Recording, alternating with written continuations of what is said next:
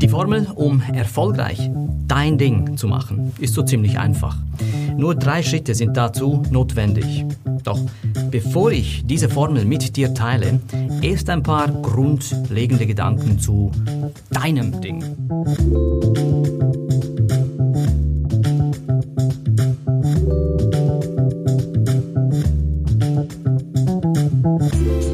Wie schön wäre es doch, nur noch das zu tun, was man liebt. Ja, es sollte doch möglich sein. YouTube und Instagram ist schließlich voll von Leuten, die nur noch ihr Ding machen. Oder zumindest tun viele so, als ob. Und wenn du jetzt auch dein Ding machen willst, so ist das völlig normal und okay. Ja, das ist sogar gesund, wie ich finde. Denn das zeigt lediglich, dass deine DNA sich durchsetzen will, sprich, dass deine Natur richtig funktioniert. Wir Menschen wollen uns nämlich durchsetzen. Wir wollen uns entwickeln. Wir wollen einfach weiterkommen. Und natürlich am liebsten zu unseren eigenen Bedingungen.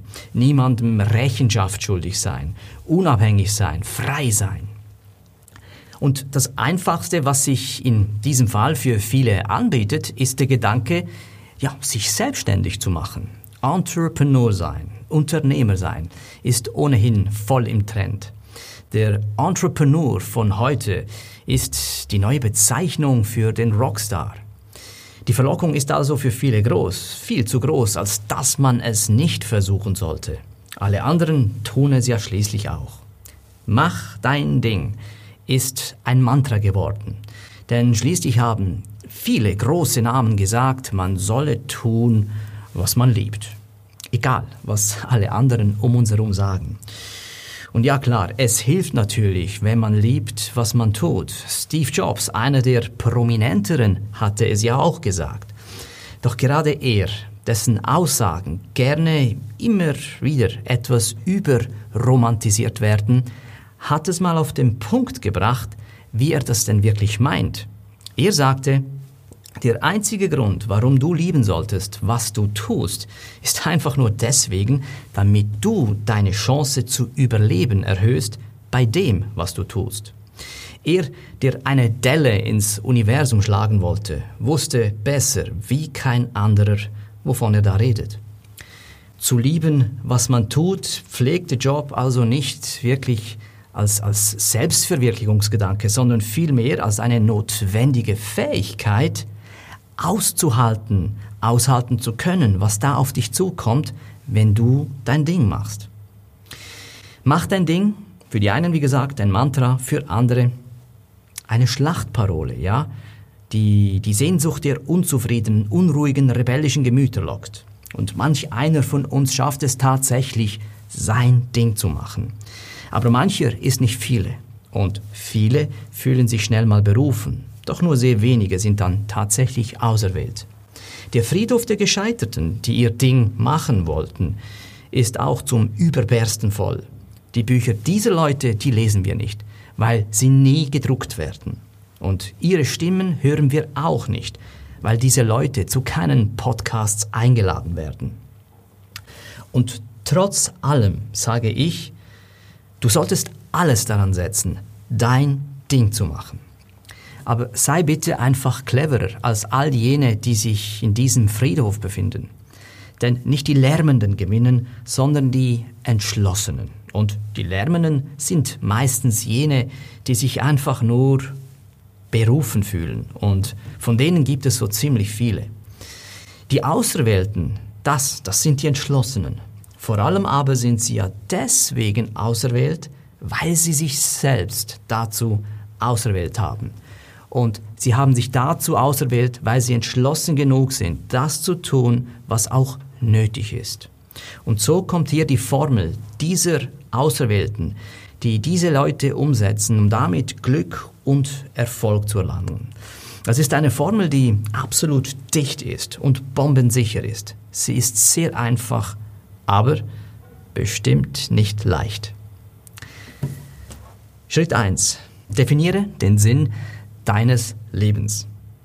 Ich hoffe, du hast richtig zugehört. Ich sagte, definiere den Sinn deines Lebens und nicht den Sinn des Lebens.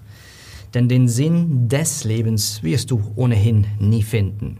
Was du aber definieren kannst, ist tatsächlich der Sinn für dein Leben. Den gibt es. Und wenn du wirklich dein Ding machen willst, beziehungsweise das tun willst, was du lebst, dann solltest du jetzt auch in der Lage sein, den Sinn deines Tuns festzuhalten. Jeder, der glaubt, tun zu können, was er liebt, sollte schon zumindest wissen, was es denn ist, was er liebt und warum er es überhaupt liebt. Und wenn du jetzt aber diesen Sinn deines Lebens noch nicht kennen solltest, dann bitte keine Sorge, lass dir Zeit damit. Überstürze nichts nur, weil du vielleicht ja von deinem gegenwärtigen Job die Schnauze voll hast. Sei viel lieber clever und versuche möglichst viel von dem Umfeld zu lernen, in dem du dich gerade befindest. Und selbst wenn du jetzt da vielleicht von Leuten umgeben bist, die du nicht magst, denk daran, dein größter Feind ist dort am stärksten, wo du am schwächsten bist. Nutze also diese Gelegenheit, um von diesen Menschen zu lernen. Denn wenn du dann so weit bist und du deinen Sinn gefunden hast, so wird dich die Lehrzeit dieser Geduld weiter nach vorne katapultieren, als du je denken magst. Schritt 2. Lebe diesen Sinn so, dass er dich und die Deinen ernährt. Selbstverwirklichung ist das eine, Überleben was ganz anderes. Was immer dein Ding ist, was immer es ist, was du da tust und liebst, wenn du damit kein Einkommen schaffen kannst, dann wird es schwierig. Das ist nämlich der herausforderndste Teil der Selbstverwirklichung. Und in diesem Wort Selbstverwirklichung steckt das Wort Wirklichkeit drin. Das bedeutet auch, dein Selbst in diese Wirklichkeit integrieren zu können. Und dazu gehört nun mal für dich und die Deinen zu sorgen. Und das ist nicht immer einfach. Du darfst auch nicht unterschätzen, wenn du dein Hobby zum Beruf machst, hast du auf einmal kein Hobby mehr. Und sobald du mit deinem Hobby Geld verdienen musst, dann haben sich die Spielregeln doch etwas geändert. In den meisten Fällen reicht es dann eben nicht mehr nur zu lieben, was man tut. Man muss bereit sein, darüber ja, hinauszugehen, darüber hinauszuwachsen. Gerade hier kommt Steve Jobs Ansatz ins Spiel. Denn wenn du von Schritt 1 so sehr besessen bist, deinen Sinn, deine Vision so klar vor Augen hast und dein Wesen so sehr darüber definiert wird, dann erhöht das deine Chance enorm, um bei diesem Schritt 2 auch einen möglichst langen Atem zu haben. Schritt 3. Alles, was du in deinem Leben erfährst und dir auch begegnet, musst du genau an diesem Sinn messen. Dient es deinem Sinn? Dann tu es. Dient es deinem Sinn nicht? Dann lass lieber die Finger davon. Leben ist nichts anderes als eine Anreihung von Entscheidungen. Oft tun wir uns schwer mit unseren Entscheidungen. Wir wollen am liebsten den Ausgang jeder Entscheidung vorwegnehmen.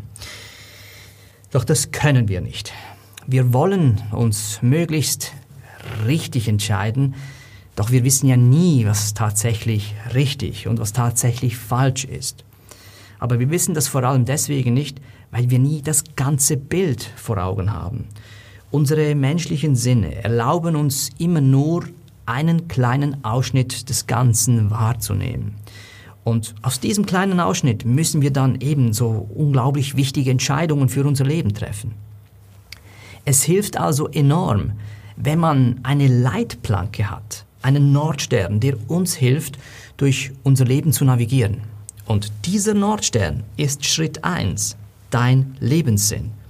Es ist schwierig, eine gute Entscheidung zu treffen, wenn diese Entscheidung in keinem Zusammenhang steht. Wenn ich aber meine Entscheidung in einen Bezugsrahmen setze, sprich mir den Sinn vergegenwärtige, so habe ich stets etwas, woran ich meine Entscheidungen messen kann. Fehlt dieser Sinn komplett, so spielt es ja auch keine Rolle, wie wir uns entscheiden. Ganz im Sinne dieser Katze, die zu Alice im Wunderland sagte, wenn du nicht weißt, wohin du gehst, so spielt es auch keine Rolle, welchen Weg du nimmst. Hast du also deinen Lebenssinn gefunden, so hast du deinen Nordstern gefunden. Und dieser Nordstern dient dir als Kompass für sämtliche Entscheidungen in deinem Leben. Und diese Entscheidungen werden deswegen nicht weniger Mut von dir verlangen, aber, und das ist wichtig, sie werden für dich so einiges klarer werden. Das ist der springende Punkt. Zu lieben, was man tut, das ist eine Lebensweise. Zu lieben, was man tut, bedeutet, komme, was wolle. Ich halte mich an diese drei Schritte mit sämtlichen Konsequenzen, die da kommen mögen.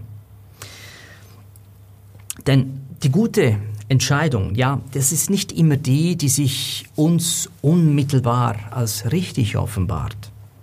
Das bedeutet vor allem auch, dass wir einen unerschütterlichen Glauben brauchen, dass mein Ding seinen eigenen Zeitplan hat, indem ich auch lernen muss, meine Entscheidungen auszuhalten, die im ersten Augenblick vielleicht komplett als falsch erscheinen und sich erst später, viel später vielleicht, sich als die einzige logische Lösung offenbart. Und dazu ist diese Geduld so enorm wichtig. Denn, wie heißt es so schön, Geduld ist bitter, aber sie trägt süße Früchte. Dir wünsche ich ganz, ganz viel Glück, viel Erfolg, viel Ausdauer, dass du diesem Nordstern folgen kannst, damit du dein Ding machen kannst. Aber unterschätze es nicht. Nimm dir lieber ein bisschen mehr Zeit, um sicher zu sein, was du folgen willst, um dir sicher zu sein, wo du deine Energie investieren willst.